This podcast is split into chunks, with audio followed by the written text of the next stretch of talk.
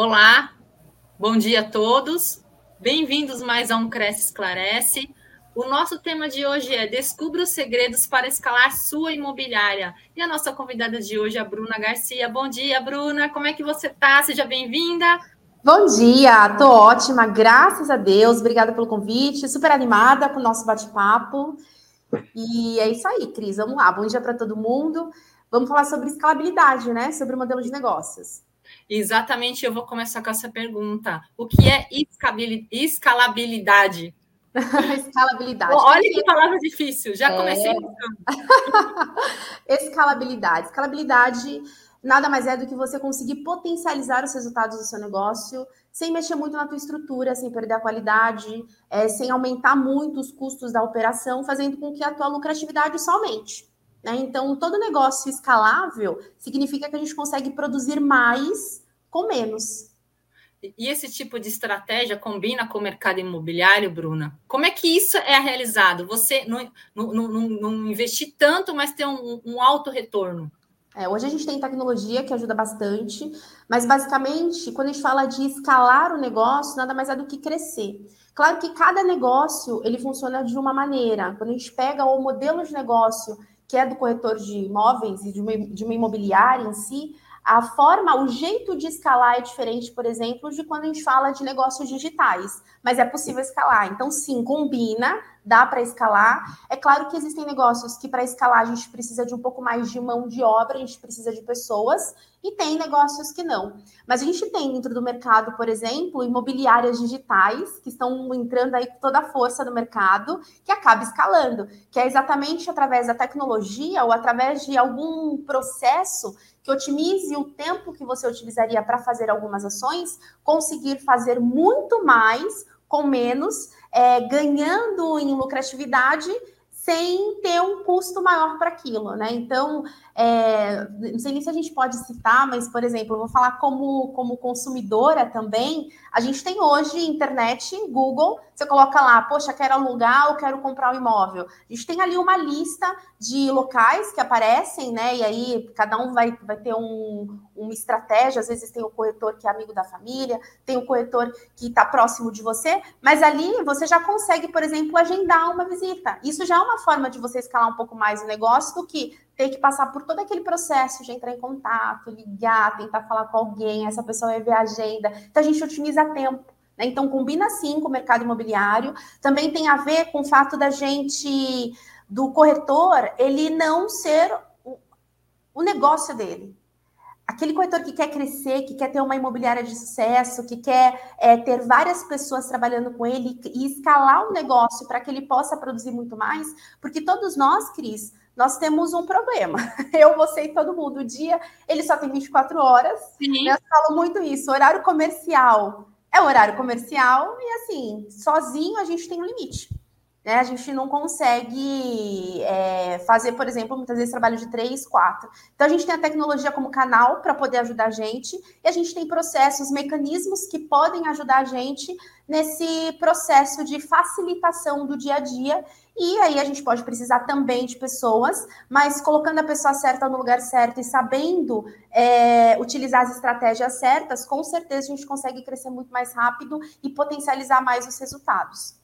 Bruno, eu ia puxar essa pergunta da tecnologia lá para o final, mas como você já citou essa questão, eu quero entrar mais profundo com você.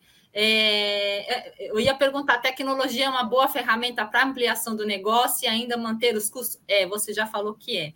Então, assim, eu queria que você me explicasse, assim, é, de maneira geral ou de uma maneira mais específica, eu acho que é um assunto interessante para a gente abordar.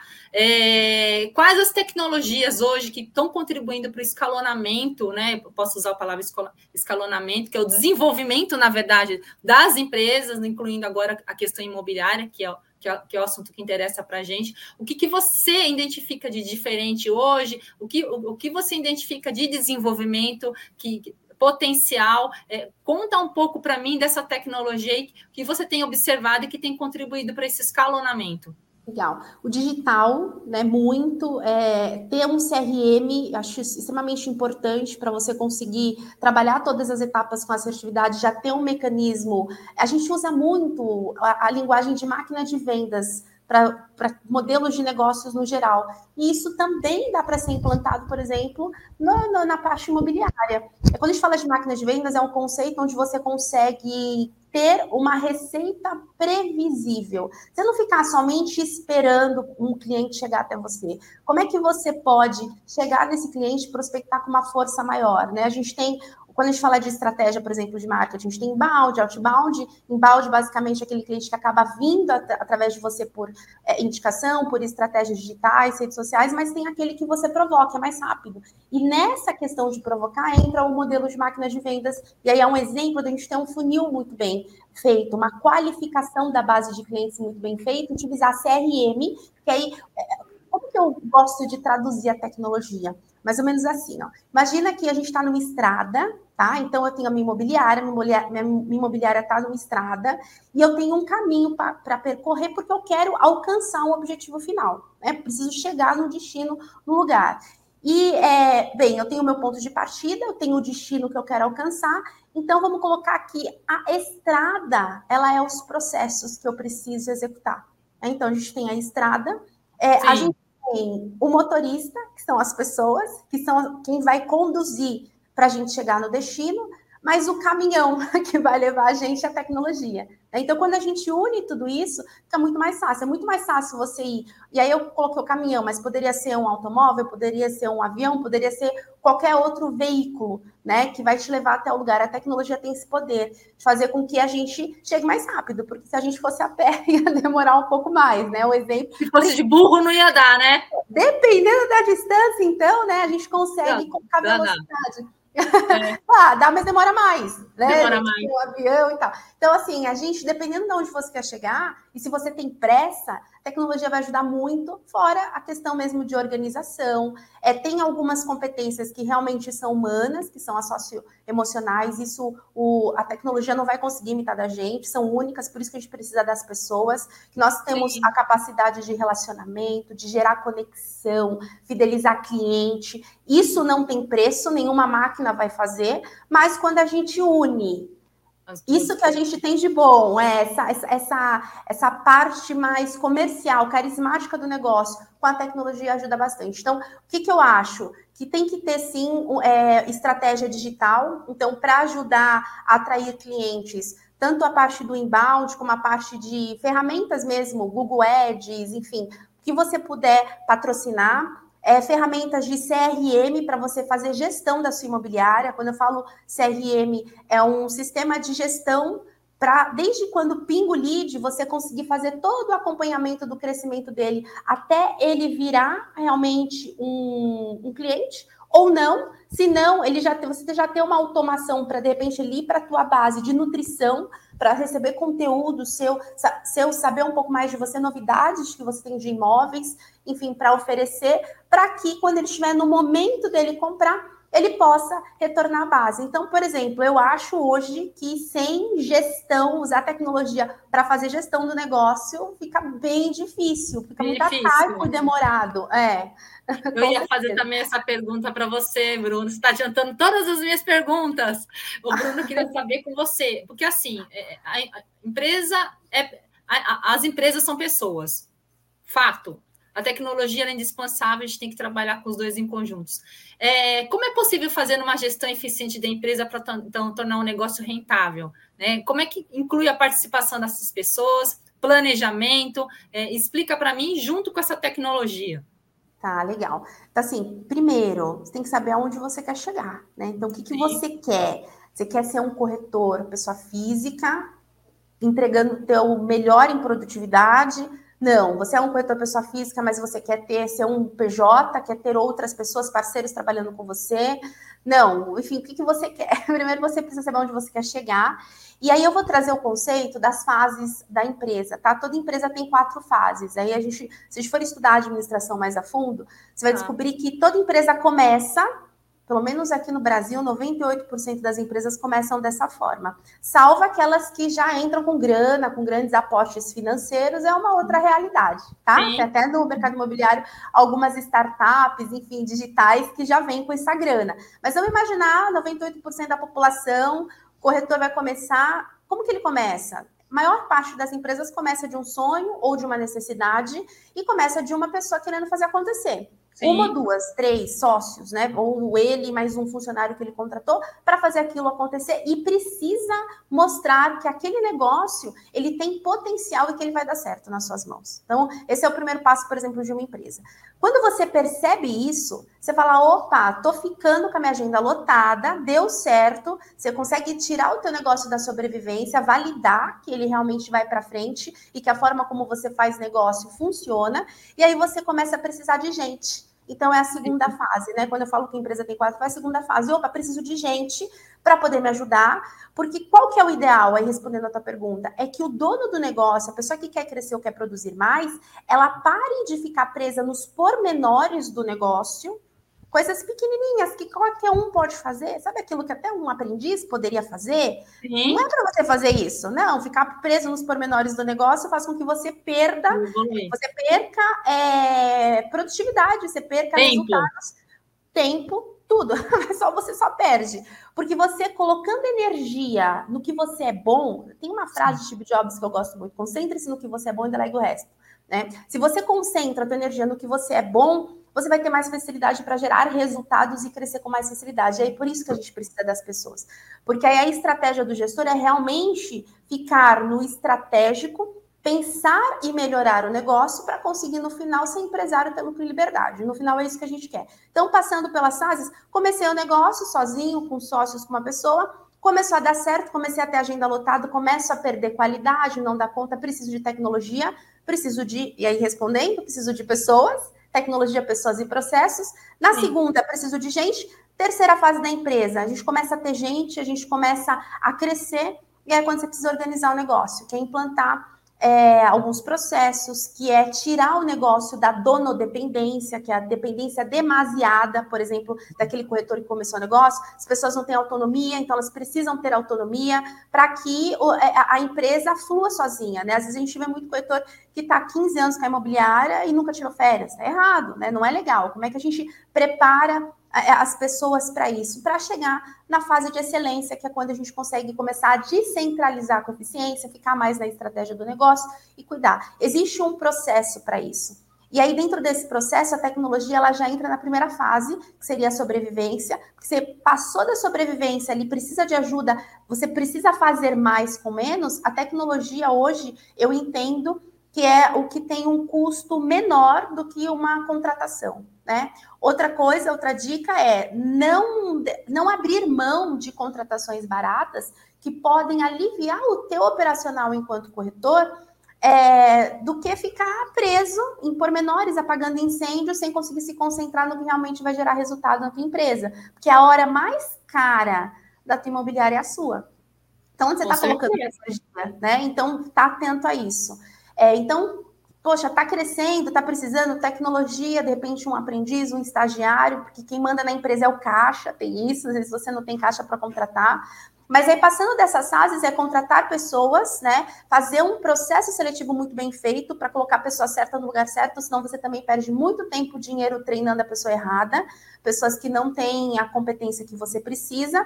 E é, saber liderar é muito importante, porque às vezes a pessoa começou lá do nada, mas nunca teve uma experiência de gestão, e aí começa a vir o desafio com, com pessoas. Eu falo que pessoas não é exatas, um mais um igual a dois, não. Pessoas é uma loucura. Quando você acha que o seu negócio tá bom, aí um abençoado fala: olha, ela pode comprar. Vou para Portugal, decidi que eu vou mudar. E aí muda Sim. toda a tua estratégia, né? E depois é, colocar energia em processos, né? Então, são pessoas e processos com tecnologia que no final vão gerar resultados para o teu negócio, para você conseguir ganhar escala. E o, a estratégia é entender onde você quer chegar, fazer gestão de pessoas, né, acompanhar os seus resultados é, através de indicadores, mas é, não esquecer que, enquanto empreendedor, você precisa ser estratégico, você precisa colocar energia aonde. Eu, eu tenho uma filosofia que eu falo, que é do, do, do neurocirurgião, por exemplo. Pode ser, pensa no neurocirurgião para fazer uma cirurgia, que delicado que é o negócio. Mas quando ele chega lá para fazer a cirurgia, tá tudo pronto. Né? O paciente está tomando banho, o paciente já está com, com a camisola, ele já está lá na sala, ele muitas vezes já está para receber anestesia, né? O anestesista já vai fazer anestesia. O neurocirurgião ele vai lá para fazer a cirurgia, nem no, nos equipamentos é ele que pega, ele pede, né, para a pessoa Sim. que entrega os instrumentos. Ele vai lá, resolve o problema e vai embora. Quem Inclusive, eu fiquei sabendo que quem depois fecha, né, o paciente, quando a gente vai fazer uma cirurgia, às vezes não é nem o médico, né? Tem, às vezes, pessoas especializadas para fazer isso. E depois são os enfermeiros que cuidam, levam a pessoa para o, enfim, para onde ela vai, quarto, TI. Por que eu estou falando isso? Para a gente trazer isso para o nosso negócio. Opa, uma vez que eu sou empreendedora, eu preciso colocar energia no que vai gerar resultado. O resto que todo mundo pode fazer, eu posso contar com pessoas para isso, né? Atribui. E aí vai fazer com que você produza mais, né? Produza mais. Acho que o grande erro é a gente ficar tão preso no operacional no negócio que a gente fica cego. E aí a gente fica ali trabalhando, trabalhando, trabalhando, trabalhando, trabalhando, mas não sai do lugar. Sim. É basicamente isso. Então, eu acho que hoje tecnologia é a principal aliada, pessoas bem treinadas, saber liderar e ter processos muito bem definidos. Isso tem a ver com planejamento.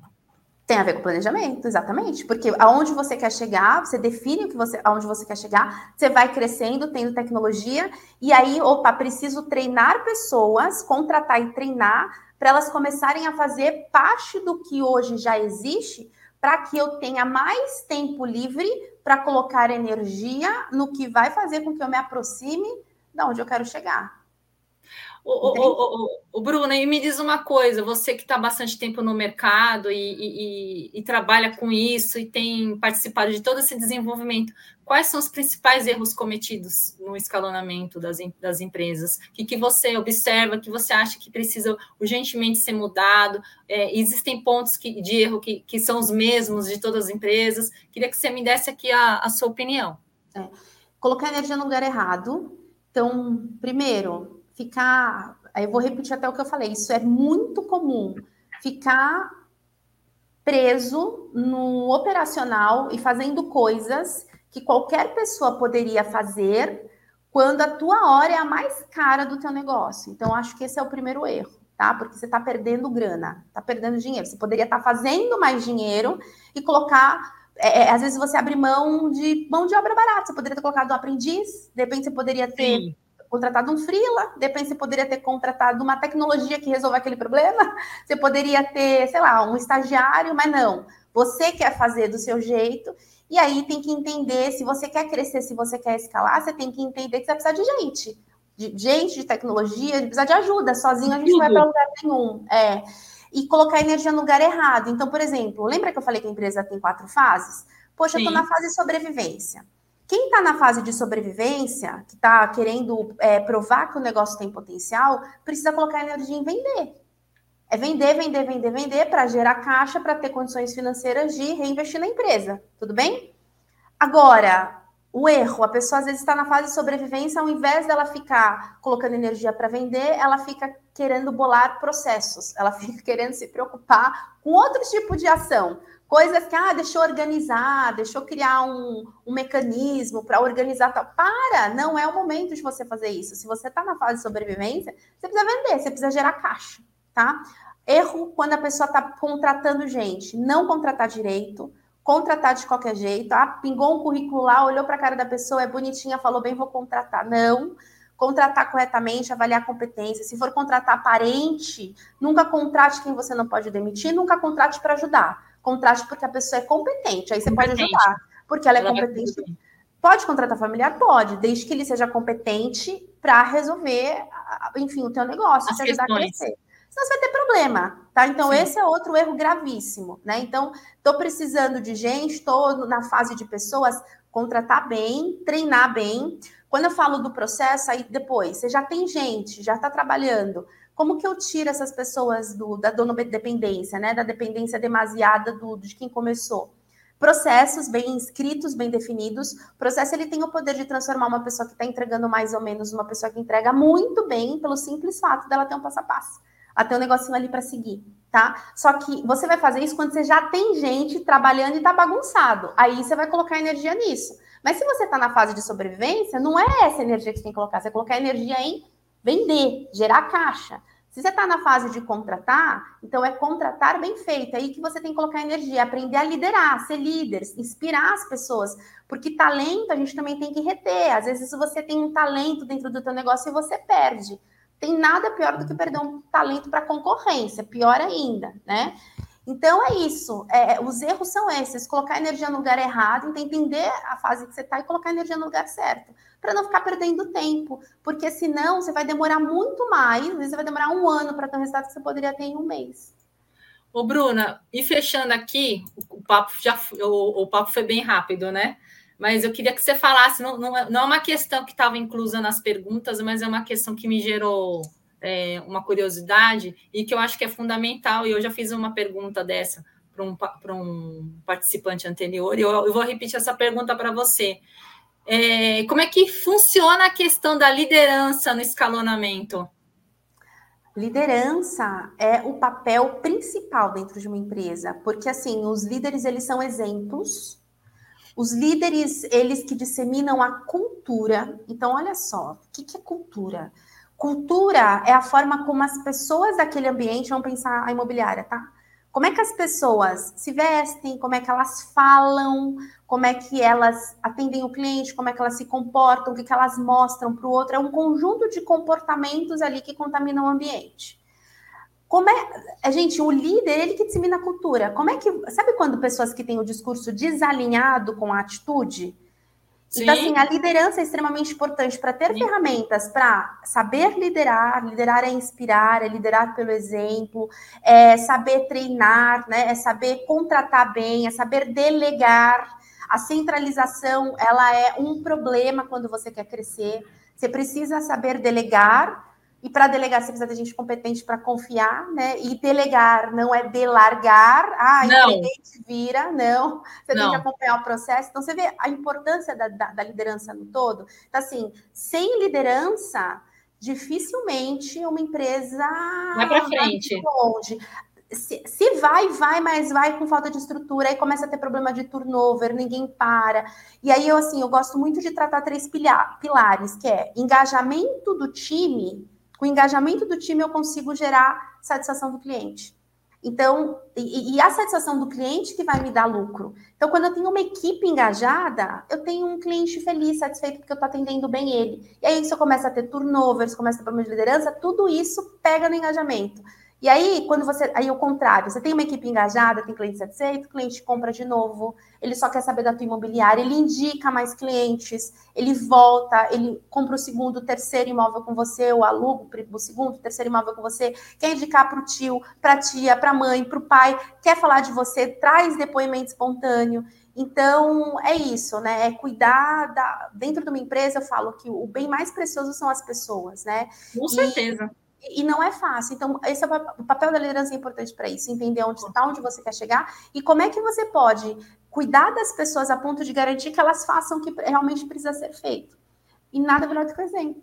Né? O exemplo é, claro, ferramentas de liderança, gestão, tem coisas que a gente aprende no dia a dia. Somos humanos, mas faz muita diferença. A liderança tem o poder de estragar ou resolver o problema. Resolver o problema.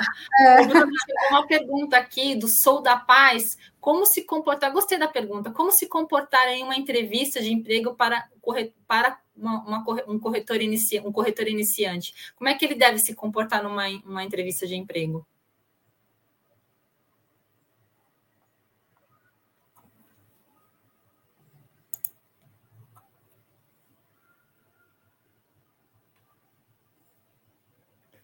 Bruna, eu não estou escutando.